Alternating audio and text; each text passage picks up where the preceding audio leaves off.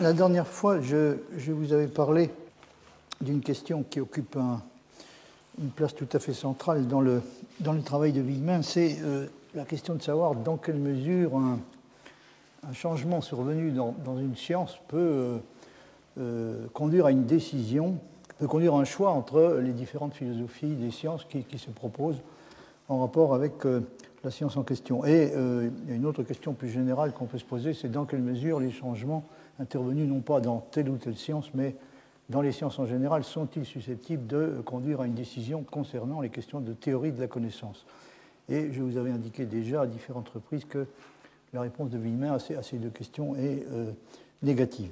Alors, euh, je crois me rappeler que plusieurs d'entre vous euh, m'ont demandé la dernière fois ce que c'était exactement qu'une preuve apagogique.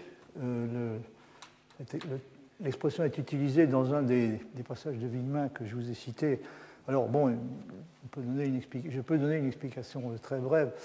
Euh, l'expression preuve apagogique provient d'Aristote. Hein. Aristote utilise l'expression apagoge eisto adunaton, c'est-à-dire littéralement euh, réduction à l'impossible. Alors, dans l'usage qui en est fait euh, habituellement, l'expression preuve apagogique est à peu près synonyme de réduction à l'absurde. Ça correspond à une façon de démontrer une proposition qui consiste non pas à, démontrer directement la proposition elle-même, en ce cas-là on parlerait de, preuve ou de démonstration directe, mais à démontrer une proposition en, euh, montrant que sa négation implique une contradiction. C'est ça qu'on appelle une, preuve apagogique la plupart du temps. Enfin, il y a, d'autres usages qui sont faits de, cette expression preuve apagogique, mais sur lesquels je ne vais, pas m'attarder. Alors, pour un, mathématicien classique, euh, L'usage des preuves indirectes ne pose pas de problème sérieux, mais ce n'est pas du tout le cas pour un mathématicien euh, intuitionniste, pour un mathématicien qui a adopté le point de vue intuitionniste, parce que supposez que vous vous interrogiez sur euh, une proposition du type il existe x tel que p d'x, à savoir euh, la question de savoir s'il existe ou non dans la suite des entiers naturels un nombre n qui possède une certaine propriété p. Supposez que vous ayez à démontrer une proposition de cette sorte. Alors, il y a une façon de, procéder qui peut se révéler dans certains cas euh, tout à fait euh, utilisable, c'est celle qui consiste à démontrer que de la négation de cette proposition, c'est-à-dire non existix tel que Pdx, on peut déduire une contradiction. Donc si on peut déduire une contradiction de non existix tel que Pdx, et si on est un mathématicien qui a des dispositions de l'espèce classique, on conclura sans hésiter à la vérité de la proposition il existix tel que Pdx. Mais euh, cette démonstration, qui est une démonstration encore une fois indirecte, présente un inconvénient majeur aux yeux des intuitionnistes, c'est qu'elle n'est pas constructive en ce sens qu'elle ne nous fournit pas de moyens de construire et d'exhiber effectivement un nombre n donné qui aurait la propriété P. Hein, tout ce qu'elle nous indique, c'est qu'il euh, y en a un et le, le, il y a doit être interprété de façon non constructive. On n'a pas les moyens d'obtenir à partir de la démonstration un exemple précis d'un nombre, nombre, naturel qui, de nombre naturel qui posséderait la propriété P. Alors, si vous voulez, du point de vue intuitionniste, euh, si vous, réussissez à déduire une contradiction de euh, l'hypothèse de la négation de la proposition, c'est-à-dire de non-existix tel que Pdx, tout ce que vous avez, pardon, tout ce que vous avez démontré, c'est cette proposition-ci. Non, non, existix tel que Pdx, donc vous avez démontré ça, mais vous n'avez pas démontré cette cette proposition-ci et ces deux propositions donc, ne sont pas équivalentes, hein, puisque les intuitionnistes n'acceptent pas l'équivalence non non existix tel que Px équivaut à existix tel que Px. Alors la raison, euh, je ne me souviens plus du passage où il était question de ça, mais la raison pour laquelle il fait allusion, c'est que pour un intuitionniste, et comme j'ai déjà eu l'occasion de, l'indiquer, il classe Kant dans la catégorie des intuitionnistes, non pas seulement pour ce qui concerne euh, la philosophie des mathématiques, mais également euh, de façon générale. Je, vous indiquerai plus tard à quoi ça correspond. Donc la raison pour laquelle cette question est importante, c'est que, oui, Villemin parle, si je me souviens bien, d'un ajustement entre les constructions et les démonstrations apagogiques. Ben, vous voyez pourquoi il y a un problème. Un intuitionniste est obligé de se demander quel usage il peut faire exactement des démonstrations apagogiques, puisque, en principe, lui, il exige la constructibilité. Hein, sa, philosophie euh, repose sur le principe selon lequel on doit toujours en mathématiques et en particulier en matière de démonstration exiger, on doit exiger des procédures de démonstration qu'elles nous fournissent les moyens de construire effectivement l'objet. Donc, euh, c'est une exigence à laquelle la, preuve apagogique ne satisfait pas. Bon, je vais laisser la, question. Euh, euh, je vais laisser là la question, cette question-là pour le moment. J'aurai d'ailleurs peut-être l'occasion de vous en reparler plus tard. Alors, je vais revenir à, au problème que j'avais évoqué en terminant. J'avais distingué en ce qui concerne la question de la légitimité et de la validité d'une philosophie des mathématiques comme l'intuitionnisme, j'avais distingué deux aspects bien différents du problème. Il y a la question de la, validité globale et de la pertinence globale d'une philosophie des mathématiques comme l'intuitionnisme, c'est-à-dire est-ce qu'on peut, euh, euh, sur, la base de principes philosophiques comme ceux de l'intuitionnisme, réussir à construire une philosophie des mathématiques satisfaisante, c'est-à-dire qui rende compte euh, autant que possible de, toutes les parties des mathématiques d'abord et ensuite de tous les aspects des mathématiques. Euh, et puis il y a une autre question qui euh, est tout à fait différente, c'est la question de la pertinence locale, c'est-à-dire euh, il semble peu contestable que pour certaines parties ou, certaines branches des mathématiques, l'intuitionnisme fournit des, possibilités de reconstruction qui sont tout à fait satisfaisantes. Et je vous avais indiqué en terminant, vous avez le texte sur l'écran, que Hilbert lui-même le reconnaissait sans aucune difficulté hein, dans le dans le, livre euh, qu'il a publié avec Paul Bernard, donc Fondement des mathématiques, euh, il dit ceci en ce qui concerne la possibilité d'un fondement finitiste direct de l'arithmétique, dans une extension suffisante pour les applications pratiques, ceci a été montré par les recherches de Kronecker et de Brouwer. Kronecker, qui a été le premier à faire valoir les exigences du point de vue finitiste, en venait à exclure partout des mathématiques les méthodes d'inférence non finitistes. Dans la théorie des nombres algébriques et des corps de nombres, il est parvenu à son but, c'est qu'ici, on réussit même à tenir le point de vue finitiste de telle façon qu'il n'est rien d'essentiel des théorèmes et des méthodes de preuve à quoi il faille renoncer. Donc il y a incontestablement des parties des mathématiques pour lesquelles il est tout à fait possible d'adopter le point de vue finitiste sans rien perdre. C'est euh, sur, ce, fait que Hilbert euh, attire l'attention. Bien sûr, c'est à l'essentiel la question de savoir ce qu'on va faire avec les parties des mathématiques pour lesquelles ce n'est pas possible. Est-ce qu'il va falloir est-ce qu'il faudra faire le choix d'amputer les mathématiques de ces parties euh, problématiques? C'est ce que font les intuitionnistes. Il y a des, parties de l'analyse qu'ils sont euh, tout à fait disposés à sacrifier, qui sacrifient d'ailleurs effectivement. Alors est-ce qu'il faut sacrifier ces parties-là?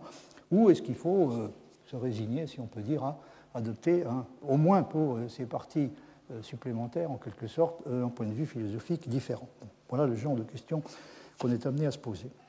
Alors il faut ajouter à ce que dit euh, Hilbert, c'est qu'il faut, il faut ajouter que l'application du point de vue finitiste, là où elle s'est révélée possible, non seulement ne nous a rien fait perdre, comme il le remarque, mais a pu, dans certains cas, nous faire gagner également quelque chose d'important d'un point de vue proprement mathématique.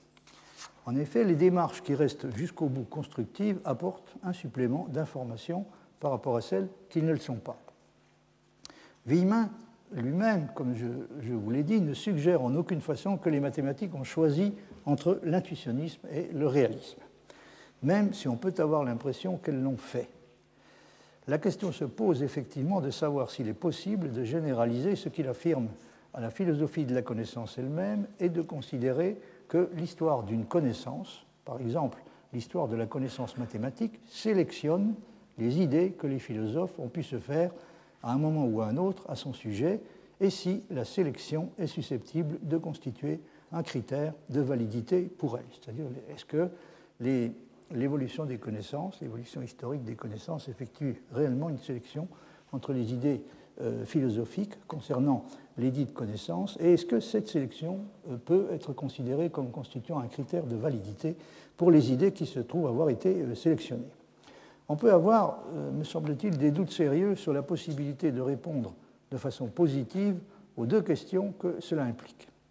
il s'agit des deux questions suivantes. Premièrement, l'histoire d'une connaissance effectue-t-elle réellement un tri entre les différentes philosophies qui ont été construites pour rendre compte de cette connaissance Et la deuxième question est, si un choix a été effectué dans les faits, peut-il être considéré comme un critère qui permet de valider ou d'invalider les philosophies en question?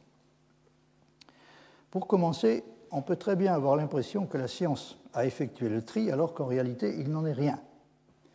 Et deuxièmement, il ne va pas de soi que les choix effectués par la science puissent être utilisés comme un critère suffisant pour départager les philosophies et soient en mesure de s'imposer à la philosophie elle-même. Les mathématiques ne peuvent pas, en tout cas pas sans l'aide d'une philosophie, décider, par exemple, en faveur du réalisme contre l'intuitionnisme. Et même si Villemin s'est décidé à opter lui-même finalement pour le réalisme, il se garde bien d'affirmer que les mathématiques, y compris en y incluant le résultat mathématique qui peut être considéré comme le plus important de ce point de vue, à savoir le théorème de Gödel, il se garde bien donc d'affirmer que les mathématiques sont en mesure d'imposer un choix de cette sorte, c'est-à-dire le choix du réalisme contre l'intuitionnisme. Et il est évident qu'il faut de toute façon, euh, bien qu'on l'oublie, me semble-t-il, assez souvent, il faut de toute façon éviter de confondre deux affirmations bien différentes. La première étant la science a tranché et la deuxième, les représentants de la communauté scientifique dans leur majorité ou dans leur ensemble considèrent qu'elle l'a fait. Ce n'est pas du tout la même chose euh, d'affirmer euh, ces deux choses. Dire, la science a tranché n'est pas du tout la même chose que dire les scientifiques, les scientifiques pensent qu'elle l'a fait. Ils peuvent très bien avoir là-dessus une appréciation qui est plus ou moins erronée. Un exemple typique qu'on peut donner de la nécessité de faire une différence entre ces deux choses, donc entre euh, dire la science a pris, sa, décision et les représentants de la communauté scientifique dans leur ensemble pense qu'elle l'a fait. Un exemple donc de la nécessité de faire une différence entre ces deux choses, auquel Villemin a accordé une attention particulière, est celui de la façon dont la majorité des scientifiques à la fin du XIXe siècle, et encore beaucoup plus tard, avaient tendance à regarder comme réglée de façon définitive, aussi bien en physique qu'en logique, la question de savoir s'il peut ou non y avoir des jugements synthétiques a priori. Donc cette question a été considérée à un moment donné comme à peu près réglé. Euh, c'est une question sur laquelle Villemin, dans le livre que j'ai déjà eu l'occasion de citer, donc l'intuitionnisme kantien, euh, insiste, une question sur laquelle il insiste particulièrement, qui est effectivement une question euh, très importante. Alors, à titre d'exemple, vous remarquerez que les philosophes du cercle de Vienne considéraient comme établi que, contrairement à ce que croyait Kant, la science ne comporte pas de propositions synthétiques a priori. D'après eux, il était plus ou moins établi qu'il n'en existe ni en mathématiques, ni en physique, ni euh, où que ce soit. Or, comme on a pu s'en rendre compte par la suite, que cette question ait été considérée majoritairement comme réglée ne signifiait pas que la question l'était effectivement. Elle ne l'était en réalité nullement et ne l'est toujours pas. On peut du reste hésiter, comme je l'ai dit, non seulement sur la question de savoir si la science elle-même a rendu son verdict, mais également sur celle de savoir s'il doit être accepté sans discussion par la philosophie. Si les mathématiciens intuitionnistes avaient pensé que la réponse à la deuxième question doit être dans tous les cas positive, c'est-à-dire s'ils avaient pensé que le verdict de, la science considérée doit être accepté automatiquement par la philosophie, alors s'ils avaient pensé cela, ils se seraient gardés de formuler contre les mathématiques classiques une critique qui est de nature essentiellement philosophique et qui a trait à la possibilité de conférer une signification réelle à des propositions problématiques qui était pourtant accepté et utilisé sans réticence par les mathématiques classiques. Et il se serait contenté d'accepter simplement des méthodes et des pratiques qui étaient en train de s'imposer et qui semblaient même s'être imposées déjà largement à la communauté mathématique. Donc, il constitue, si vous voulez, le plus, bel exemple qu'on puisse donner de, gens qui n'ont pas du tout considéré que le point de vue de, la science, de leur science en l'occurrence, les mathématiques, devait s'imposer automatiquement à la philosophie. Encore une fois, leur, la critique qu'ils formulent contre les mathématiques peut être considérée comme une critique essentiellement philosophique. On se tromperait néanmoins sérieusement si on croyait, comme on le fait souvent, que les intuitionnistes ont simplement commis l'erreur de placer les mathématiques sous la juridiction d'une instance extérieure, en l'occurrence celle de la philosophie, et ont essayé de soumettre la pratique mathématique à des contraintes et à des restrictions venues d'ailleurs, et que rien ne l'oblige à accepter. C'est précisément une objection qui est assez fréquemment formulée contre eux. Euh, les gens qui pensent que la tâche de l'épistémologie ne, consistait pas du tout à, formuler des interdits ou des, restrictions de quelque nature que ce soit, et surtout pas des interdits de nature philosophique, éprouvent en général de grandes des réticences sérieuses à l'égard de l'intuitionnisme, et lui font précisément ce reproche d'avoir, d'avoir euh, s'être permis de de soumettre les mathématiques à la juridiction d'une norme extérieure, en l'occurrence philosophique. En fait, on peut aussi estimer que c'est presque exactement le contraire de cela qui est vrai dans le cas de l'intuitionnisme. Damet me semble avoir raison de remarquer que ce qui est caractéristique de l'intuitionnisme est justement le fait de considérer que les mathématiques ne devraient pas avoir besoin d'un fondement ou d'une justification, que ceci soit emprunté à la philosophie ou à une autre source. La connaissance mathématique devrait, selon eux, dans tous les cas, être capable de contenir en elle-même sa justification et d'exhiber ses propres titres. Il ne faut évidemment pas oublier que l'intuitionnisme se situe dans la, lignée des philosophies de l'évidence. Euh, et évidemment, qui dit évidence dit autosuffisance. Le, seul critère finalement euh, qui, prime tout et qui l'emporte sur tous les autres, c'est l'évidence mathématique elle-même. Et euh, là où il y a un problème, c'est il y a un problème au moment où l'évidence ne semble plus, plus tout à fait réelle ou tout à fait suffisante. Hein. Il y a, à ce moment-là, il se pose un problème de justification, mais d'après les intuitionnistes, il ne devrait pas s'en poser. C'est-à-dire que euh, ça oblige précisément euh, à, reconsidérer sérieusement les mathématiques telles qu'elles se présentent. Et vous remarquerez que les intuitionnistes ne comptent pas plus pour fonder les mathématiques sur le succès avec lequel elles ont été appliquées aux sciences de la nature et aux sciences en général, ce qui est une chose dont ils ne font pas grand cas. Ils ne comptent pas plus donc, sur les applications euh, faites des mathématiques en dehors des mathématiques, ils ne comptent pas plus là-dessus qu'ils ne comptent sur la logique ou sur quoi que ce soit d'autre.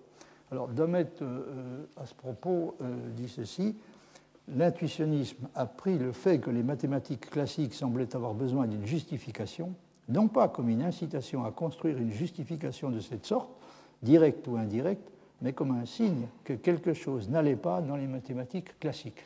Donc ils ont pris ça comme un indice du fait qu'il allait falloir les réformer sérieusement. D'un point de vue intuitionniste, dit Domet, les mathématiques, quand elles sont effectuées correctement, n'auraient pas besoin d'une quelconque justification venue de l'extérieur, un contrefort sur le côté ou un fondement en dessous. Elles porteraient leur propre justification sur leur visage. Et encore une fois, le, seul critère déterminant quand des questions de justification se posent, c'est pour les intuitionnistes l'évidence. Hein. Puisque, ce qui est une façon de dire que les questions de justification ne devraient pas du tout se poser, puisque les mathématiques classiques étaient de façon patente dépourvues de ce caractère, c'est-à-dire inaptes euh, à porter, comme dit Domet, leur justification sur leur visage, puisque les mathématiques classiques étaient de façon patente dépourvues de ce caractère, ce qu'il fallait faire n'était pas les étayer, mais les reconstruire. Et c'est ce qu'ils ont fait. Alors ce qui est, ce qui est contestable, euh, pour les intuitionnistes, dans les deux options euh, rivales, le réalisme mathématique et le formalisme, est précisément eh, le fait de fragiliser l'édifice mathématique qui devrait être capable de se tenir debout par lui-même. Donc elle fragilise le, réalisme mathématique et le formalisme ont pour effet de fragiliser euh, l'édifice mathématique en le faisant apparaître comme ayant besoin d'un fondement, philosophique ou autre, un fondement qui a toutes les chances de se révéler encore plus fragile que ce qu'il est censé supporter. Il est important euh, d'apporter ici une précision qui sera utile par la suite sur l'usage que Villemin fait dans sa classification des systèmes philosophiques du terme intuitionnisme, dont vous vous êtes peut-être déjà rendu compte qu'il fait un usage euh, passablement, un, usage euh, assez général. En tout cas un usage très élargi. Il s'explique sur cette question, sur l'usage qu'il fait du terme intuitionnisme, de la façon que voici dans le passage que vous avez sur l'écran. Je donne, dit-il, au mot intuitionnisme un sens voisin de celui qu'il a reçu en philosophie des mathématiques. Donc oui, c'est un sens voisin, mais considérablement élargi. Un mathématicien est dit intuitionniste quand il requiert d'une preuve d'existence qu'elle fournisse un moyen de construire l'objet. C'est le problème que j'évoquais tout au début. Donc un mathématicien est dit intuitionniste quand il requiert d'une preuve d'existence qu'elles fournissent le moyen de construire l'objet. De même, un philosophe est intuitionniste au sens utilisé dans ce livre, il s'agit de l'intuitionnisme kantien, donc un philosophe est intuitionniste au sens utilisé dans ce livre quand il requiert des objets de la connaissance qu'il fasse voir quelle méthode les rend légitimes. Donc ils doivent euh, en quelque sorte porter leur, euh, leur, mode de construction sur leur propre, leur propre visage, si on peut dire. Ils doivent montrer par eux-mêmes de quelle façon euh, ils, ont été, euh, ils, ont, ils ont pu euh, être, de quelle façon on a pu arriver, on a pu parvenir à les connaître. Les mathématiciens intuitionnistes se disputent sur la nature et la limite des constructions admissibles. De même, les philosophes intuitionnistes se disputent sur la nature et les limites des méthodes de la connaissance. C'est ce qui vous explique pourquoi euh, considère par exemple que euh, Épicure, Descartes et Kant sont trois exemples tout à fait typiques de philosophes intuitionnistes. Ils le sont euh, au sens qu'il choisit de donner aux mots et, qui, est expliqué dans, le passage que je viens de vous lire. Les philosophes intuitionnistes, donc les mathématiciens intuitionnistes, se disputent sur la nature et la limite des constructions admissibles en mathématiques. De même, les philosophes intuitionnistes se disputent sur la nature et les limites des méthodes de la connaissance. Comme je, viens de vous le dire, donc Descartes et Kant sont des philosophes euh, typiquement intuitionnistes, mais Épicure l'est aussi pour des raisons sur lesquelles nous aurons à revenir. Le point de vue euh, intuitionniste, compris comme euh, Villemin le comprend, correspond à une option philosophique très générale. Il peut en effet être appliqué non pas seulement aux objets de la connaissance, mais également à ceux de la morale et de l'esthétique. Donc vous voyez que l'utilisation que, que Villemin fait du terme est véritablement très générale euh, il dit par exemple ceci, c'est dans un article qui s'intitule euh, L'intuitionnisme moral de Kant. Donc vous voyez que Kant est qualifié d'intuitionniste, pas seulement euh, dans le domaine de la philosophie, en ce qui concerne la philosophie théorique, et en particulier la philosophie des mathématiques, mais également en ce qui concerne la philosophie morale. Et ce qui permet de le faire est assez bien expliqué dans ce passage. Appelons, dit Villemin, intuitionniste un système qui rend ces définitions du vrai, du bien et de la beauté dépendantes de la méthode par laquelle la connaissance, la conscience morale et le jugement de goût parviennent jusqu'à eux. Donc vous voyez, c'est toujours le même principe. On appellera euh, intuitionniste une, conception, enfin un système qui euh, définit des notions comme le, vrai, mais pas seulement le vrai, hein, le vrai, mais également le bien et le beau, qui définissent ces notions-là d'une manière telle qu'elles euh, sont rendues dépendantes de la méthode qui permet d'arriver à, la connaissance que euh, nous en avons.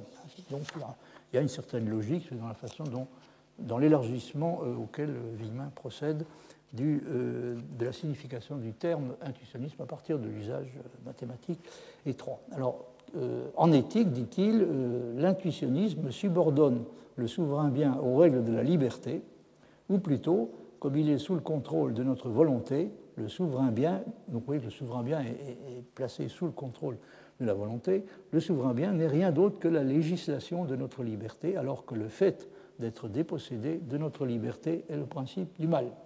L'autarcie épicurienne, donc oui, c'est en ce sens-là qu'on peut parler d'intuitionnisme euh, moral à propos d'Épicure, l'autarcie épicurienne, la maîtrise de soi cartésienne, même chose en ce qui concerne Descartes, et là il s'agit toujours de morale, donc l'autarcie épicurienne, la maîtrise de soi cartésienne, l'autonomie kantienne résulte d'une reconnaissance commune de la primauté de la liberté, en contraste aussi bien avec le dogmatisme qu'avec le scepticisme moral. Fin de citation. On peut remarquer d'ailleurs à ce propos que chez Brouwer, l'intuitionnisme mathématique consiste pour une part essentielle à tirer les conséquences d'une conviction philosophique et même métaphysique fondamentale qui est que la volonté et l'action sont plus fondamentales que l'intellect et la pensée. Et que si les objets mathématiques n'ont pas d'existence indépendante, c'est avant tout parce qu'ils ne sont pas découverts et contemplés par l'intellect, mais constituent eux aussi, en dernier ressort, des productions de la volonté. C'est ce que Brouwer soutient de façon tout à fait euh, explicite. Alors que le réalisme exige des objets de la connaissance qu'ils restent indépendants du processus qui a permis de les atteindre et ne conservent en eux-mêmes aucune trace perceptible de celui-ci. C'est ce ce qu'exige le, platonisme strict, hein, que les, objets puissent être appréhendés comme complètement indépendants de, du processus euh, de connaissance, de l'activité de connaissance qui a permis de les atteindre. L'intuitionnisme demande au contraire aux objets de la connaissance d'exhiber dans leur constitution elle-même la méthode et le processus qui ont permis de les engendrer. Ce qui, dans le cas de l'intuitionnisme brouwerien, se traduit par l'affirmation que les objets de la connaissance mathématique ne sont pas des existants dans une réalité donnée, comme le croient les réalistes, mais des constructions mentales. Ils sont notre œuvre. Et quand on dit notre œuvre, il faut comprendre qu'ils sont notre œuvre, ils sont l'œuvre au moins autant de notre volonté que de notre intellect. j'en arrive maintenant à la, huitième euh, question que j'avais prévu de traiter cette année et que j'avais intitulée Comment se fait le choix entre les systèmes? Donc nous allons nous retrouver face à ce problème difficile et qui devient de plus en plus difficile à mesure que nous avançons. Comment se fait en fin de compte le choix entre les systèmes? Comme on a déjà eu l'occasion de le constater, Villemin oppose deux grandes classes de systèmes philosophiques. Je reviendrai bien entendu beaucoup plus longuement, sinon cette année, du moins l'année prochaine, sur les détails de sa classification des systèmes philosophiques. Pour le moment, il nous suffira de, retenir donc qu'il répartit les, classes de systèmes philosophiques euh, en deux grandes catégories. Il y a euh, les systèmes qu'il appelle dogmatiques et les systèmes qu'il appelle les systèmes de l'examen. Et il distingue quatre espèces de systèmes dogmatiques et deux espèces de systèmes de l'examen. Les deux espèces de systèmes de l'examen sont l'intuitionnisme et le scepticisme. Le dogmatisme se caractérise par l'acceptation de ce qu'il appelle la définition dogmatique du vrai comme accord entre énoncé et état de choses. C'est de cette façon qui caractérise de façon tout à fait générale les systèmes dogmatiques. Ils se caractérisent par l'adoption d'une définition qu'il qualifie de dogmatique, une définition du vrai qu'il qualifie de dogmatique, et euh, il s'agit euh, de la définition du vrai comme accord entre énoncé et état de choses. Cette, euh, définition dogmatique du vrai implique comme conséquence l'adhésion au principe de bivalence, c'est-à-dire au principe selon lequel toute proposition est soit vraie. Soit fausse. La définition dogmatique du vrai, par l'adéquation, dit-il, revient à postuler que tout énoncé à condition qu'il soit complet, est vrai ou faux.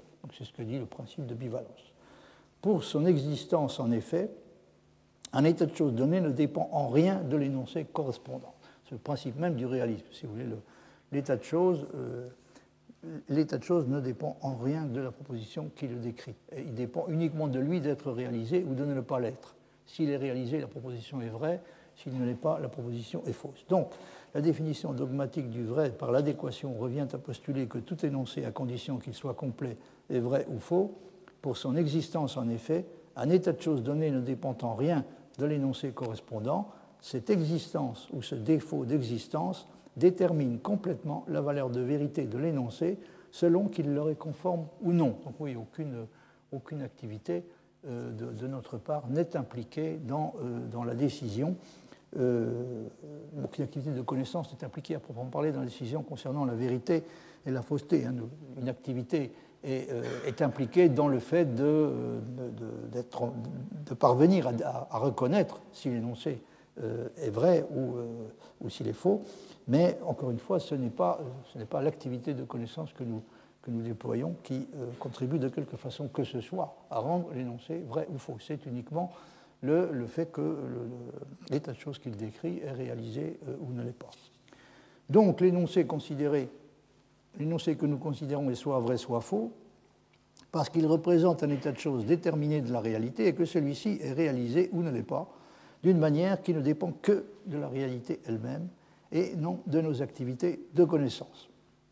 Les systèmes euh, de l'examen euh, renoncent pour leur part à la définition dogmatique de la vérité ce que Villemin appelle la définition dogmatique de la vérité. Il renonce à cette définition sans pour autant renoncer nécessairement, comme le fait le scepticisme, à la notion même de vérité. En tout cas, l'intuitionniste ne renonce nullement à la notion de vérité elle-même. Il est effectivement important de euh, remarquer que si les intuitionnistes en mathématiques sont en désaccord avec les réalistes sur la nature de ce qui rend vrai ou fausse les propositions mathématiques, pour, euh, pour, eux, les intuitionnistes, ce sont des constructions mentales, alors que ce qui rendrait les, propositions mathématiques, ce sont des constructions mentales, alors que pour les réalistes, ce sont des états de choses dans un univers mathématique. S'ils sont donc en désaccord sur ce point avec les réalistes, ils ne contestent en aucune façon que les notions de vérité et de fausseté puissent être appliquées légitimement aux énoncés mathématiques. C'est un point sur lequel Damet a, à juste titre, insisté, euh, il, fait, remarquer qu'une euh, conviction que les intuitionnistes partagent avec les platoniciens, ou si vous préférez les, réalistes mathématiques, une conviction qu'ils partagent avec eux et qui distingue leur position de celle du formalisme pour qui les énoncés mathématiques n'ont que la forme extérieure de propositions déclaratives et ne véhiculent euh, en réalité par eux-mêmes aucun contenu authentique qui pourrait être asserté de façon vraie ou fausse. Donc c'est une la position qu'ils adoptent sur ce point est euh, fondamentalement et qu'ils partagent avec les platoniciens est fondamentalement différente de celle des formalistes pour qui, encore une fois, les énoncés mathématiques ne sont pas des propositions déclaratives authentiques et euh, ne, véhiculent aucun euh, contenu propositionnel proprement dit susceptible d'être considéré en vertu du principe de bivalence comme étant vrai ou faux.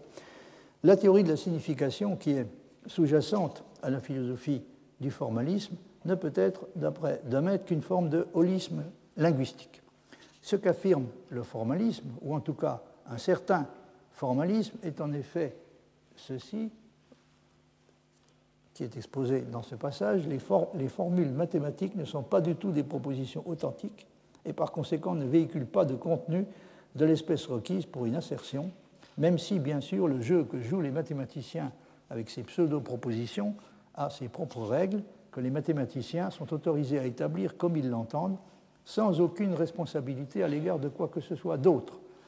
Il n'y a par conséquent aucune notion de vérité pour les propositions mathématiques distincte de leur dérivabilité à l'aide de règles acceptées. Donc pour le formalisme, en tout cas au moins pour un certain formalisme, la notion de vérité euh, n'est pas euh, distinguable de la notion de dérivabilité à l'aide de règles acceptées, les règles en question pouvant être choisies plus ou moins euh, librement, avec néanmoins, euh, certaines, néanmoins certaines contraintes à respecter. Et, Damet indique que quand il, parle de, la dérivabilité à l'aide de règles acceptées, il ajoute et relativement auxquelles, donc relativement auxquelles il s'agit des règles, nous pouvons exiger qu'elles soient des règles qui préservent la vérité, c'est-à-dire un minimum qui semble devoir être exigé, c'est que partant de propositions qui sont supposées être vraies, qui sont acceptées comme vraies, les règles conduisent à des propositions qui sont euh, à nouveau vraies. Mais encore une fois, les règles elles-mêmes, le mathématicien jouit d'une liberté considérable dans euh, le choix euh, qu'il est autorisé à faire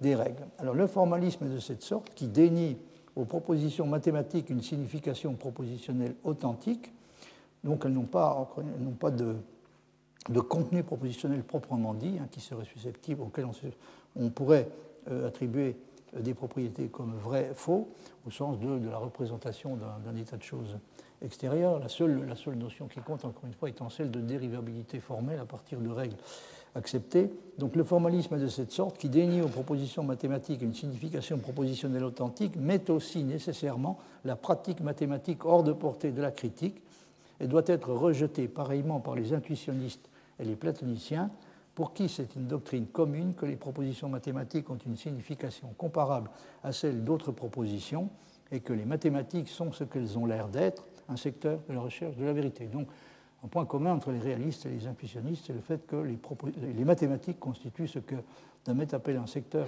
de la recherche de la vérité.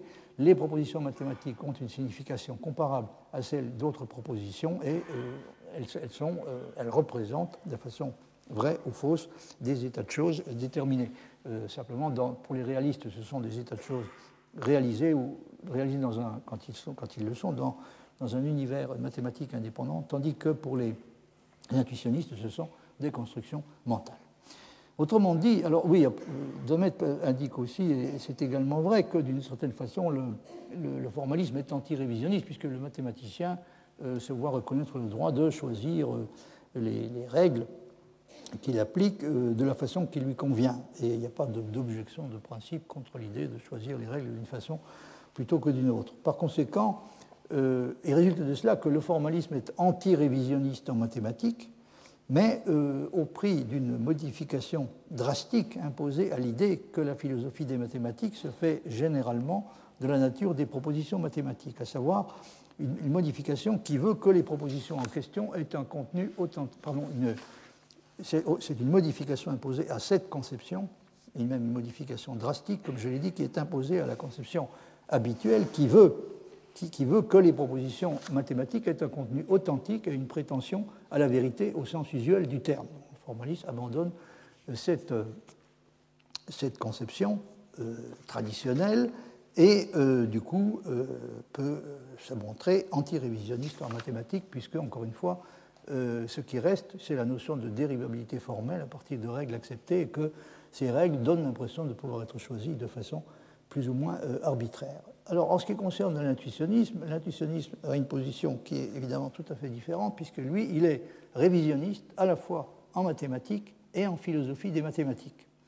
Mais il partage avec le platonisme le respect d'une de nos intuitions les plus fondamentales concernant le genre de choses que sont et que font les mathématiques. Il conserve donc l'idée que les propositions mathématiques sont euh, bel et bien constituent bel et bien, appartiennent bel et bien à un secteur de, euh, que les mathématiques appartiennent bel et bien à un secteur de la recherche de la vérité et que les propositions mathématiques sont susceptibles d'être dites vraies ou fausses au sens propre du terme.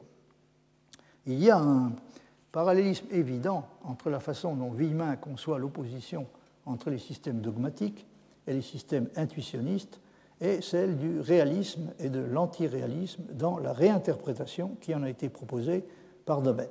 C'est un point sur lequel il faut que je vous dise euh, quelques mots, euh, parce que, euh, évidemment, il y a, une, analogie qui semble, qui semble assez frappante entre ces deux façons de, présenter le problème.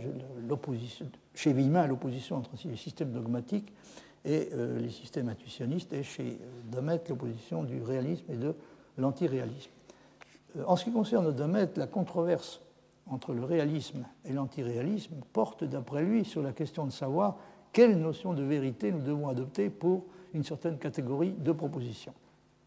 Et, Damet soutient que toutes les fois que la question du réalisme s'est posée à propos de propositions de quelque nature que ce soit, c'est euh, de, de, cela qu'il s'agissait en réalité, c'est-à-dire la question posée était euh, celle de savoir quelle notion de vérité nous devons adopter pour les propositions de la catégorie concernée. Est-ce une notion de vérité qui autorise à considérer les propositions en question comme pourvues de conditions de vérité objectives qui peuvent être réalisées ou ne pas l'être, indépendamment des moyens et des chances que nous avons de réussir à déterminer si elles le sont ou ne le sont pas?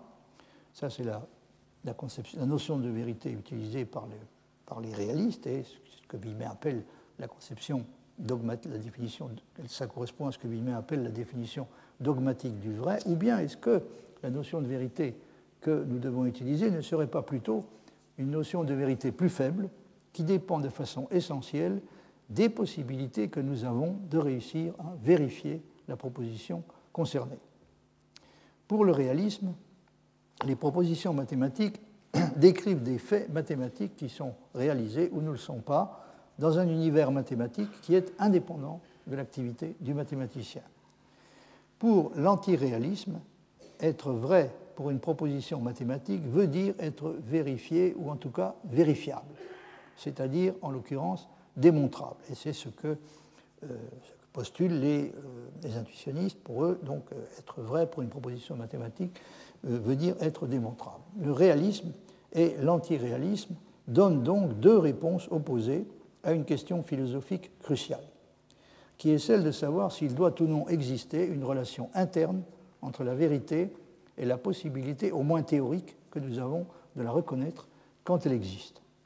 C'est une question philosophique tout à fait cruciale. Faut-il ou non, quel genre de relation devons-nous euh, accepter entre la vérité et la possibilité de la reconnaître quand elle existe? Est-ce euh, qu'il est, possible d'admettre de se satisfaire d'une notion de vérité qui semble euh, dissocier complètement hein, de, toute espèce de possibilité, de principe pour nous de reconnaître la vérité en question quand elle existe. Ou bien au contraire, est-ce qu'il ne doit pas y avoir une, relation interne d'une certaine sorte entre la vérité et la possibilité pour nous de la reconnaître? C'est bien sûr cette deuxième option que, choisissent les intuitionnistes. Ils, choisissent la solution qui consiste à, euh, exiger euh, l'existence d'une exiger qu'il existe une certaine relation, non pas euh, qui est tout sauf accidentelle, mais qui est au contraire euh, plus ou moins essentielle entre la vérité d'un côté et la possibilité que nous avons de la reconnaître de l'autre.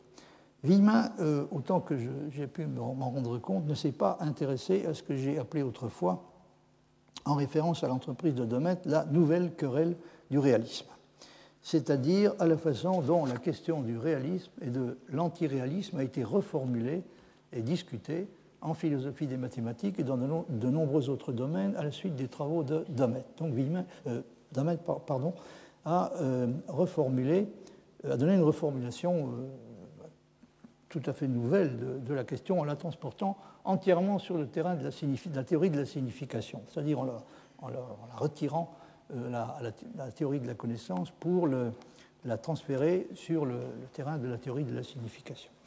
Et euh, d'une façon qui, à première vue, pourrait sembler un petit peu étonnante, donc Villemin, encore une fois, ne, semble pas avoir manifesté d'intérêt pour, euh, pour cette reformulation de la question euh, du réalisme, et la question du, réalisme et de l'antiréalisme. Mais je crois qu'il suffit d'y réfléchir un, un, bref instant pour, pour comprendre pourquoi ça s'est passé de cette manière-là. pour Damet, la question du réalisme et de l'antiréalisme concernant une certaine catégorie de propositions se réduit à celle du genre de sémantique que nous devons adopter pour les propositions concernées, comme je viens de vous l'indiquer. Est-ce ce dont nous avons besoin en fait de sémantique? Est-il une sémantique de type vériconditionnel, c'est-à-dire une sémantique formulée en termes de conditions de vérité objective, ou bien au contraire une sémantique qui propose de définir plutôt la signification en termes de conditions de vérifiabilité ou d'assertabilité selon cette deuxième conception, donc une proposition vraie sera considérée comme étant une proposition qui peut être légitimement assertée. Or, euh, qui, qui s'est toujours méfié de la philosophie du langage, et plus encore de l'idée défendue par Damet qu'elle a depuis Frege remplacé la théorie de la connaissance dans le rôle de paradigme de la philosophie première, Villemin n'a de toute évidence jamais été séduit par l'idée de déplacer la question, je veux dire la question du réalisme et de l'antiréalisme, l'idée de déplacer cette question du domaine de la théorie de la connaissance à celui de la théorie de la signification. Et il tient au contraire à la maintenir sur son lieu d'origine, à savoir la théorie de la connaissance. Et là, il y a une différence, une divergence donc très très importante entre l'orientation qui a été euh, adoptée respectivement par euh, et par euh, Damet. Corrélativement, alors que Damet pense que transformer la question du réalisme en une question qui relève de la théorie de la signification a l'avantage de la rendre plus facilement décidable et pourrait même permettre finalement de la décider, Villemin soutient que sur cette question-là, comme sur toutes les autres, le pluralisme philosophique est essentiel et irréductible, et que le problème est et restera indécidable. Puisque j'ai évoqué les réticences qu'il éprouve à l'égard de la philosophie du langage, ou plus exactement du rôle fondamental que la philosophie contemporaine a eu tendance à lui attribuer, aussi bien du côté continental que du côté anglo-saxon, il me faut souligner dès à présent qu'il est évidemment, je parle de Villemin, qu'il est évidemment encore plus réservé à l'égard de ce qu'on appelle la philosophie linguistique. Comme beaucoup d'autres, il la soupçonne en effet fortement d'avoir transformé un peu trop facilement les questions réelles et substantielles comme le sont à ses yeux les questions philosophiques, en simple question de langage. S'il est donc capable d'éprouver encore une certaine sympathie et une certaine considération pour le premier Wittgenstein, celui du Tractatus Logico-Philosophicus, il n'en a en revanche aucune pour le deuxième, sur lequel son opinion est à peu près du même genre et à peu près aussi négative que celle de Bertrand Russell. Dans le volume d'hommage que j'ai déjà cité, il répond à euh, un exposé de David Wiggins sur l'argument dominateur en euh, donnant justement des explications assez intéressantes sur ce point. Ce qui sépare Wiggins et moi, dit-il, n'est pas tant l'acceptation ou le rejet d'axiomes particuliers que la méthode sur la base de laquelle nous le faisons. Donc, euh, n'oubliez pas que nous nous sommes confrontés au, problème que pose l'argument de Diodore et, il s'agit de savoir à quelle prémisse euh, il y a lieu de renoncer pour éliminer la contradiction, puisque euh, il, apparaît comme, impossible donc de maintenir simultanément les, quatre prémices. Et Villemin donc indique que ce qui le sépare de Wiggins n'est pas le fait d'accepter ou de rejeter telle ou telle, euh, telle ou telle de ces prémices, c'est plutôt la méthode, hein, le choix de la méthode sur la, base de laquelle se fait le choix. L'histoire de la philosophie, dit-il, m'a persuadé qu'il y a des conflits irréductibles entre les êtres humains concernant les premiers principes. Les questions sur la continuité et la liberté ne sont pas des questions grammaticales, elles sont réelles. Et là, vous avez donc euh, l'affirmation très claire du fait qu'on ne peut pas espérer résoudre euh, des, questions de cette sorte à l'aide de ce que euh, Wittgenstein et, ses disciples appellent des analyses grammaticales. Ce ne sont pas, dit-il, des questions grammaticales, ce sont des questions réelles du point de vue terminologique, bon, on pourrait faire remarquer que ce n'est pas parce qu'une question est grammaticale qu'elle n'est pas réelle, mais elle peut être au contraire tout à fait réelle, et c'est euh, de, cette façon que Wittgenstein le, considère les questions grammaticales. Elles sont réelles, profondes et, importantes. Mais évidemment, le contraste, euh, c'est le contraste qu'il y a entre une question qui semble être une question relevant principalement de l'analyse du, langage et une question qui porte sur quelque chose d'extérieur au langage, hein, qui porte par exemple sur un état de choses euh, extralinguistique. Donc, les questions sur la continuité et la liberté ne sont pas des questions grammaticales, elles sont réelles, d'une manière telle que notre conception de la physique, de façon très naturelle, nous invite à accepter une réponse particulière ou à la mettre en doute. Essayons de montrer cela en relation avec l'aporia de Diodore. Donc, vous voyez, ce que Villemin veut dire, c'est que la physique, par exemple, hein, euh, alors Néanmoins, oui, il faut quand même remarquer qu'il ne dit pas la physique, il dit notre conception de la physique. Il y a quelque chose qui va intervenir de toute, évidence, en plus de, l'analyse grammaticale, si tant est que l'analyse grammaticale est son mot à dire dans cette affaire. Et euh, Villemin euh, soutient, et il le démontre du reste longuement dans, son livre, que euh, la physique, euh, ou plus exactement ce qu'il appelle notre conception de la physique, est impliqué de façon essentielle dans la, dans la résolution de l'aporie de Diodore. Donc il y a quelque chose de bien différent de, l'analyse grammaticale qui intervient ici. J'insiste sur le fait que, encore une fois, il ne dit, pas, euh, dit pas notre physique, il dit notre conception de la physique, et on pourrait presque dire notre conception philosophique de la physique, parce qu'encore une fois, ce n'est pas la physique elle-même, euh, par elle-même, qui est en mesure de nous conduire à une décision euh, concernant l'aporie de Diodore. Hein. C'est tout au plus une certaine conception de la physique dans laquelle très vraisemblablement la philosophie sera déjà impliquée. Alors essayons, dit-il, de montrer cela en relation avec l'aporia de Diodore. Comme le remarque Wiggins, cette aporia ne présuppose rien concernant le déterminisme ou la causalité. Elle devrait par conséquent s'appliquer de façon complètement générale aux actions et aux événements, et parmi les événements, à ceux qui sont certains tout comme à ceux que nous considérons comme contingents et auxquels nous ne pouvons assigner rien de plus qu'une probabilité. En ce sens, elle exprime les conditions les plus abstraites par rapport auxquelles nous pouvons penser le mouvement, ou plutôt le changement. Donc, euh, d'après Villemin, hein, cette, euh, cette, aporie, l'aporie de Diodore, comme il le dit, exprime les conditions les plus abstraites par rapport auxquelles nous pouvons penser le mouvement, ou plutôt le changement. On pourrait euh, donc être tenté d'exprimer la chose en disant, dans un langage plus ou moins wittgensteinien, que l'aporie a à voir avec quelque chose comme la grammaire du mouvement et du changement dans ce qu'elle peut comporter de plus général et de plus abstrait. Mais cela ne conviendrait pas du tout à Villemin, qui pense qu'en disant cela, on risque d'oublier que la question soulevée par l'aporie est et reste une question théorique, qui ne peut en aucun cas être décidée par la seule analyse du langage et pour la résolution de laquelle la science, et en particulier la physique, ont directement ou indirectement quelque chose d'essentiel à dire. La question euh, de la place particulière qui doit être accordée à la philosophie du langage dans l'édifice complet de la philosophie constitue, euh, comme je l'ai suggéré, un des points importants sur lesquels Villemin est en désaccord avec les représentants de la philosophie analytique. Au début de What are Philosophical Systems, il mentionne quatre points de désaccord fondamentaux dont nous aurons à nous souvenir par la suite. Le premier d'entre eux a trait à la relation qui existe entre le langage et la perception, et le dernier, que j'ai déjà mentionné, a la possibilité de parvenir en philosophie à une chose qui mériterait d'être appelée la vérité. Donc, comme j'ai déjà eu l'occasion de l'indiquer, conclut finalement que la notion de vérité, en tout cas la notion de, la, notion de vérité dans euh, son sens euh, usuel ne peut euh, probablement pas être appliquée à la philosophie. Alors voici ce qu'il dit en ce qui concerne ces, les, divergences qu'il a avec les, philosophes analytiques. Alors là, évidemment, il parle de façon très très générale, il ne distingue pas de, catégories, de, sous-catégories à l'intérieur de la philosophie analytique.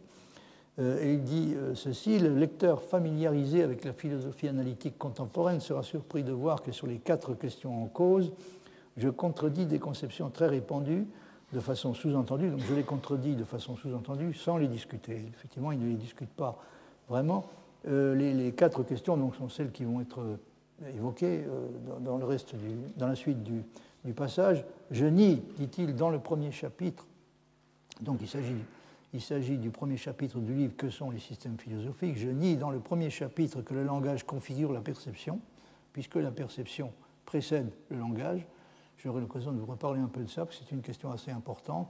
Donc, il, à l'encontre de, bien des choses qu'on entend souvent répéter, hein, il, défend euh, la conception selon laquelle euh, la perception euh, précède le langage et par conséquent il, rejette cette idée que le langage, comme il dit, de façon, configure de façon fondamentale la perception. Donc il y a une autonomie fondamentale de la perception par rapport au langage. J'aurai l'occasion encore une fois de vous en reparler. Dans le deuxième chapitre, en dépit de l'autonomie relative de l'organisation linguistique par rapport à l'organisation perceptuelle, et bien que sa stabilité conceptuelle collective exprime et incarne pour chaque société particulière une Weltanschauung déterminée, c'est-à-dire un code de classification collective, je nie qu'une Weltanschauung soit une philosophie, puisque le caractère public n'entraîne ni la consistance, ni un désir de consistance.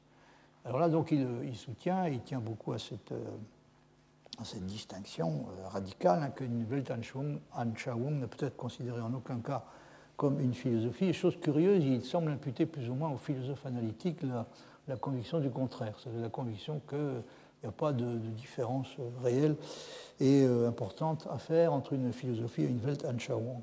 Bon, mais je ne, veux pas discuter ce point. Euh, son argument, hein, l'argument majeur qu'il donne en faveur d'une distinction stricte entre euh, philosophie d'un côté et Weltanschauung de l'autre, c'est l'exigence de consistance, l'exigence de cohérence qui caractérise la philosophie et, qui est même plus ou moins constitutive de, euh, de, de l'attitude euh, philosophique. Une Weltanschauung peut s'accommoder plus ou moins bien d'inconsistances de, diverses sortes, en tout cas ne semble pas, euh, ne semble pas préoccupée en premier lieu par un désir de consistance, alors qu'une philosophie doit absolument l'être. Dans le troisième chapitre, donc ça c'est la troisième question, dans le troisième chapitre du fait que la science et la philosophie ont une origine commune dans la découverte d'antinomies et dans le développement de l'axiomatique, je nie la continuité forte entre philosophie et sens commun qui est défendue par un bon nombre de philosophes de la langue naturelle. Là, il s'en prend évidemment assez directement à ce qu'on appelle la philosophie du langage ordinaire ou encore quelquefois la philosophie euh, linguistique. Et vous voyez pourquoi euh, il adopte euh, cette position. Euh, j'ai déjà eu l'occasion d'expliquer assez longuement que, à l'origine, pour lui, donc la science et la philosophie, la, science et la philosophie reposent sur une, sur une prise de, conscience commune, hein, ce qu'il appelle la découverte d'antinomie, et, et c'est le genre de choses évidemment qui a conduit euh, au, développement de l'axiomatique, c'est la, base commune sur laquelle repose à la fois la science et la philosophie. Hein, la prise de conscience de l'existence d'antinomies, le recours à la méthode axiomatique. Et de ce fait, euh, dans les deux cas, si vous voulez, il y a une rupture avec le sens commun, hein, c'est-à-dire aussi bien pour la science que pour la philosophie. Il y a euh, une rupture avec le sens commun, il est par conséquent impossible de, maintenir l'idée de, l'existence d'une continuité forte entre la philosophie et le sens commun, contrairement à, ce que, à la position adoptée la plupart du temps par les philosophes de la langue naturelle. Enfin, dernière question euh, sur laquelle Villemin s'écarte de, l'orientation adoptée par les philosophes analytiques. Enfin, dit-il, quand dans, dans, le dernier chapitre j'en arrive à la question de la vérité philosophique, j'abandonne à eux-mêmes mes compagnons philosophes et leur laisse le soin d'aller plus loin que je ne le fais. Bah, il va quand même suffisamment loin puisqu'il il explique tout à fait clairement que, euh, selon lui, il est impossible d'appliquer la notion de vérité, en tout cas dans son sens usuel, euh, à la philosophie.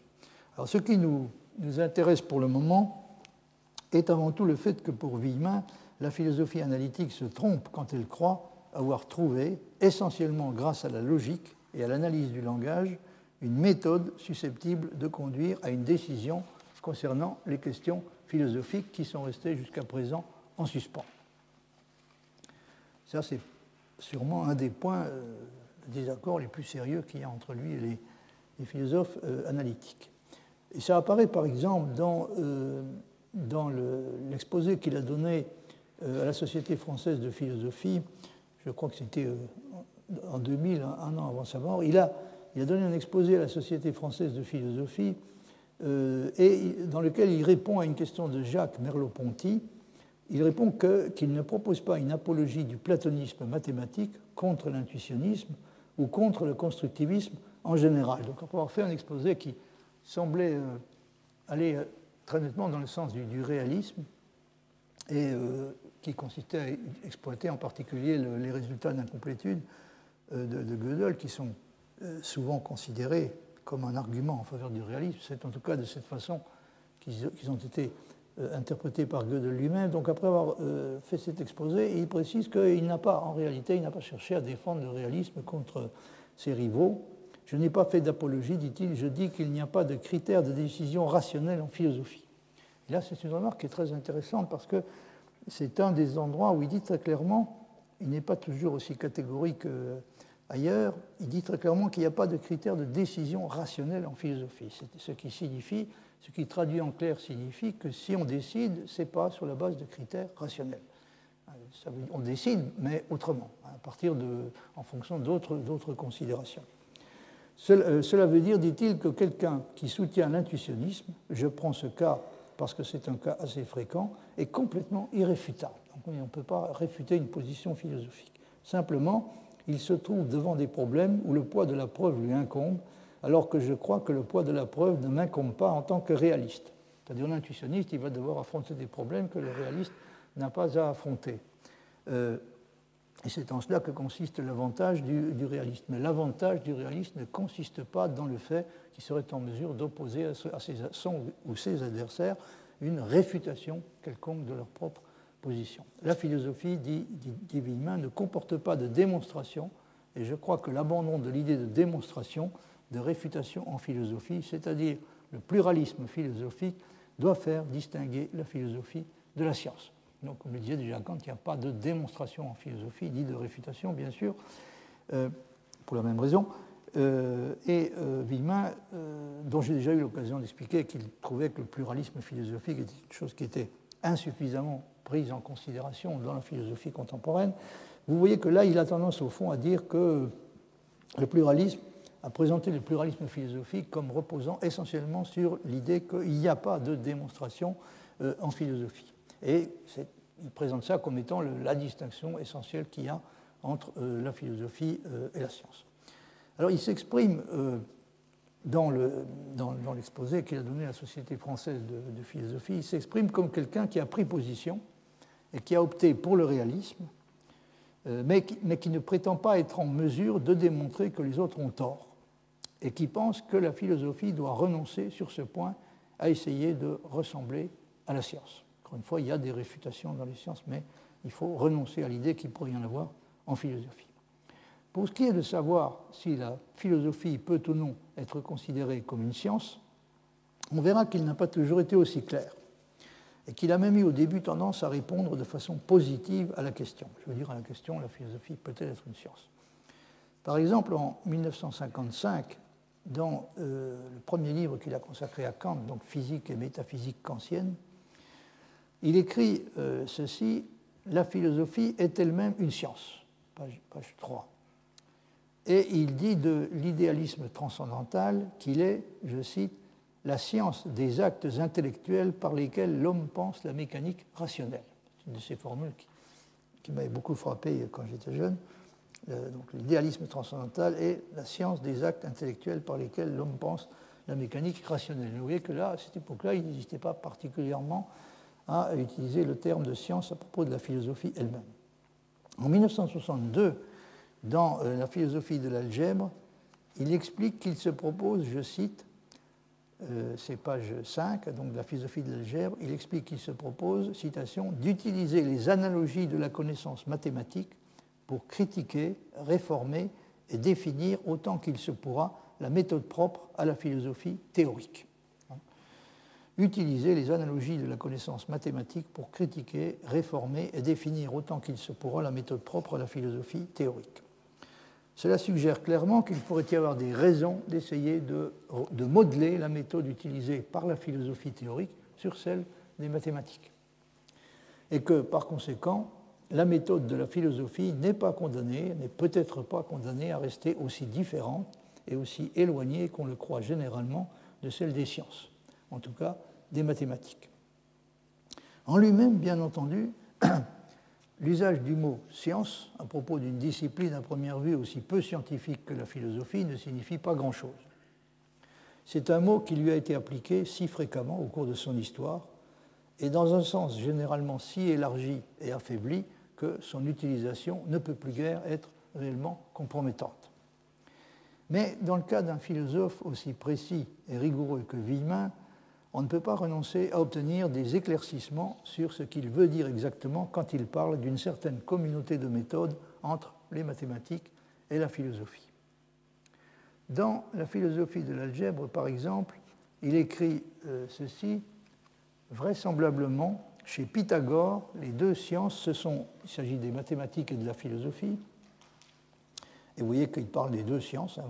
Chez Pythagore, les deux sciences se sont engagées dans une liaison plus étroite et afin de délimiter leurs tâches et de fixer leurs conditions de validité, se sont soumises à une méthode commune, la méthode axiomatique. Et là, nous touchons évidemment à un problème crucial sur lequel il faudra que je revienne longuement, euh, c'est-à-dire la question de, quel est l'usage exact que, euh, que la, philosophie euh, a réussi jusqu'à présent à faire de la méthode axiomatique. Hein semble considérer qu'il euh, y a là vraiment une, analogie, un peu plus que cela, extrêmement importante entre les, mathématiques et euh, la philosophie.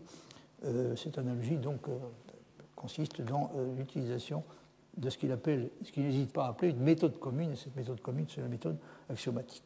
On est donc obligé au minimum de s'interroger sur le degré auquel la philosophie peut faire usage et faire réellement usage, sinon des mathématiques elles-mêmes, du moins de la méthode axiomatique. Et comme je vous le disais à l'instant, c'est bien entendu encore une question sur laquelle nous aurons à revenir longuement par la suite. Pour l'instant, nous devons essayer de comprendre pourquoi Villemin soutient avec une fermeté particulière que les propositions philosophiques, aussi extrêmes qu'elles puissent être, et aussi absurdes qu'elles puissent sembler dans certains cas, ne sont cependant pas réfutables.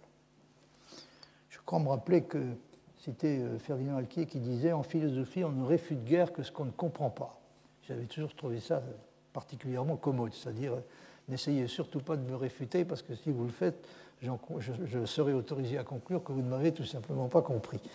Mais euh, il y, a évidemment une tendance très, très, très caractéristique chez les philosophes à considérer qu'il ne faut surtout pas, Bergson le dit aussi et beaucoup d'autres philosophes l'ont dit, qu'il y a une tendance à considérer que la réfutation n'a pas d'usage en philosophie, hein, qu'elle est futile et, euh, incongrue. Et euh, Villemin, euh, pour des raisons qui sont quand même un peu plus sérieuses que celles que je viens d'évoquer, considère lui aussi que, à strictement parler, la réfutation n'a pas sa place en philosophie. Il souligne par exemple que même le scepticisme, compris le, scepticisme le plus radical, même le scepticisme constitue une position qui est irréfutable et qui reste aujourd'hui comme hier parfaitement, même si c'est difficilement tenable. Donc c'est une position qui reste tout à fait tenable. On peut penser que ça soulève justement un problème délicat concernant la signification exacte de sa propre démarche. Tous les exposés qu'il a consacrés dans les dernières années de sa vie à la question à laquelle je suis en train de m'intéresser plus spécialement donnent l'impression de viser à établir l'existence de raisons objectives qui parlent en faveur de l'adoption du réalisme mathématique plutôt que de l'une ou l'autre des positions qui lui sont opposées. Il, semble difficile d'interpréter ce qu'il fait, notamment dans l'exposé qu'il a donné à la Société française de philosophie, comme euh, autre chose qu'une tentative faite pour fournir des raisons objectives, hein, fournir, proposer un critère de décision rationnelle euh, pour, la question posée euh, et, apporter, fournir des raisons objectives de choisir le réalisme plutôt que l'une ou l'autre des, philosophies, euh, des mathématiques rivales. Alors évidemment, on pourrait dire, et il le fait, que les raisons en question ne sont pas démonstratives. Mais le fait qu'il n'y ait pas de démonstration proprement dite en philosophie, ce que j'accorde bien volontiers et sans aucune difficulté à Villemin, ne doit pas nécessairement être considéré comme équivalent à la proposition selon laquelle il n'y a pas de critère de décision rationnelle en philosophie. Autrement dit, je contesterai fortement cette, euh, tendance à identifier, euh, il cède lui-même à certains moments, cette tendance à identifier les deux assertions. Euh, il n'y a pas de démonstration en philosophie, ça me paraît vrai, et il n'y a pas de critère de décision rationnelle en philosophie. Il n'est pas dit qu'un critère de décision rationnelle doive nécessairement prendre la forme d'une euh, démonstration ou d'une réfutation. Il n'y a euh, sûrement pas beaucoup de, philosophes qui seraient prêts à soutenir qu'il y a des raisons démonstratives en morale, et pourtant on conclut rarement de cela l'absence de toute espèce de critères de décision rationnelle en morale. Et si les choses se passent de cette façon-là euh, en morale, pas pourquoi elles ne pourraient pas se passer aussi de, de, façon pourquoi elles ne pourraient pas se passer de façon plus ou moins semblable en philosophie. Ce que fait Villemin lui-même ressemble du reste probablement plus qu'il n'est disposé à l'admettre à la recherche d'un critère de décision rationnelle. S'il y a réellement des raisons meilleures de préférer le réalisme, alors il est plus rationnel de le choisir, même si l'on ne peut effectivement pas empêcher quelqu'un de continuer à choisir la position inverse qui, d'après Villemin, reste malgré tout défendable. Si le prix à payer pour continuer à la tenir, pour continuer à tenir cette position-là, si le prix à payer se révèle être trop élevé, et toute l'argumentation de Villemin a pour but de démontrer à quel point la démonstration d'incomplétude de Gödel l'a rendu encore plus élevé, donc si le prix à payer se révèle être trop élevé, alors il est difficile de ne pas considérer le comportement du défenseur de la position antiréaliste comme correspondant à une certaine forme d'irrationalité même s'il s'agit bien entendu de ce que l'on peut appeler une irrationalité motivée. De toute façon, si on pense qu'il n'y a pas de critères de décision rationnels qui permettent de choisir entre les systèmes, on est tenu, me semble-t-il, d'en dire un peu plus que ne le fait Villemin sur la question qu'est-ce qui, dans ce cas-là, décide finalement? On peut, bien entendu, ne pas aimer du tout le genre de réponse que donnent les philosophes comme Renouvier, notamment parce qu'il peut sembler beaucoup trop subjectiviste, mais en tout cas, euh, les philosophes de cette sorte ont au moins le mérite de euh, proposer réellement une réponse. On peut aussi, euh, on peut d'ailleurs se demander à ce propos s'il ne pourrait pas exister aussi en matière théorique, et c'est là-dessus que j'aimerais conclure pour aujourd'hui, s'il ne pourrait pas exister en matière théorique un phénomène comparable à celui de l'acrasia, la faiblesse de la volonté, c'est-à-dire un phénomène qui consiste à euh, à voir le meilleur, ou en tout cas les meilleures raisons, et à choisir néanmoins le moins bon.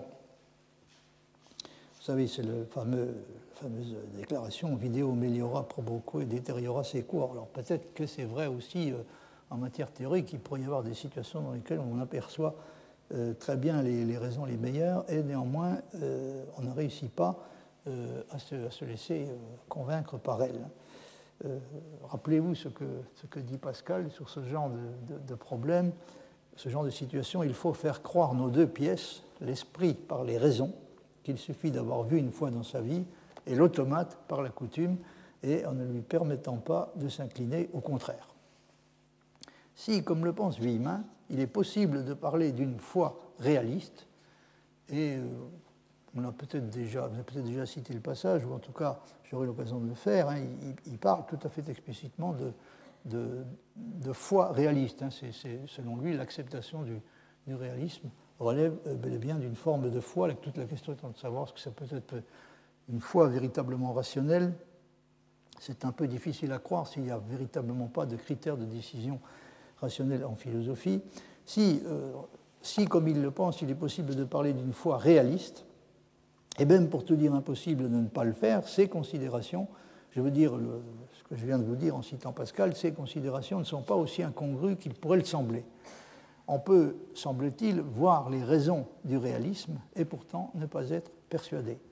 Mais dans une discipline qui est supposée être réflexive, comme la philosophie, c'est supposé être une discipline complètement réflexive, donc dans une discipline de cette sorte, l'automate doit en principe disparaître. Et on n'est pas censé pouvoir compter sur la coutume pour combler le vide qui euh, existe, qui peut exister, qui, qui, existe souvent entre la perception des raisons et l'acquisition de la conviction. Ce qui, bien entendu, ne signifie pas que la, la, coutume, au sens, plus ou moins pascalien du terme, ne joue pas également son rôle dans les faits. Je crois même qu'elle joue un rôle tout à fait important dans la philosophie elle-même.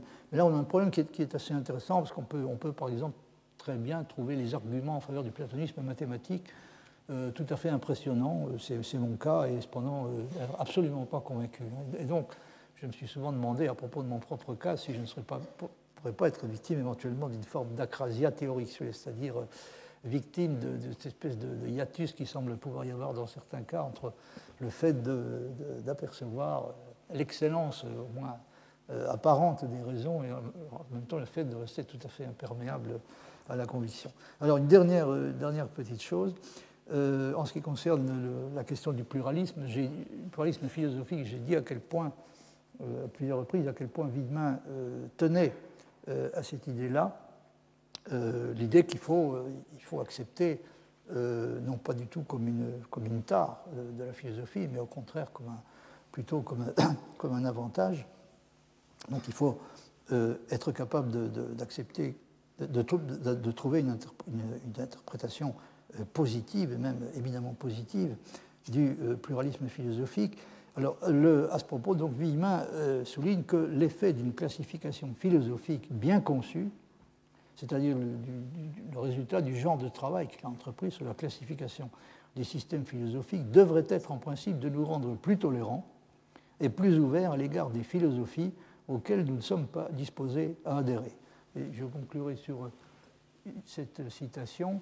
Une classification philosophique, si elle est utile, jette une lumière sur notre situation en relation aux autres, en nous rappelant qu'il faut reconnaître qu'eux aussi ont de bonnes raisons pour choisir conformément à une maxime qui n'est pas la nôtre. Donc, on, fait, on doit faire son propre choix, mais tout en restant, Villemin considère encore une fois ça comme absolument essentiel, tout restant conscient du fait que les autres ont euh, de bonnes raisons pour choisir autrement que nous.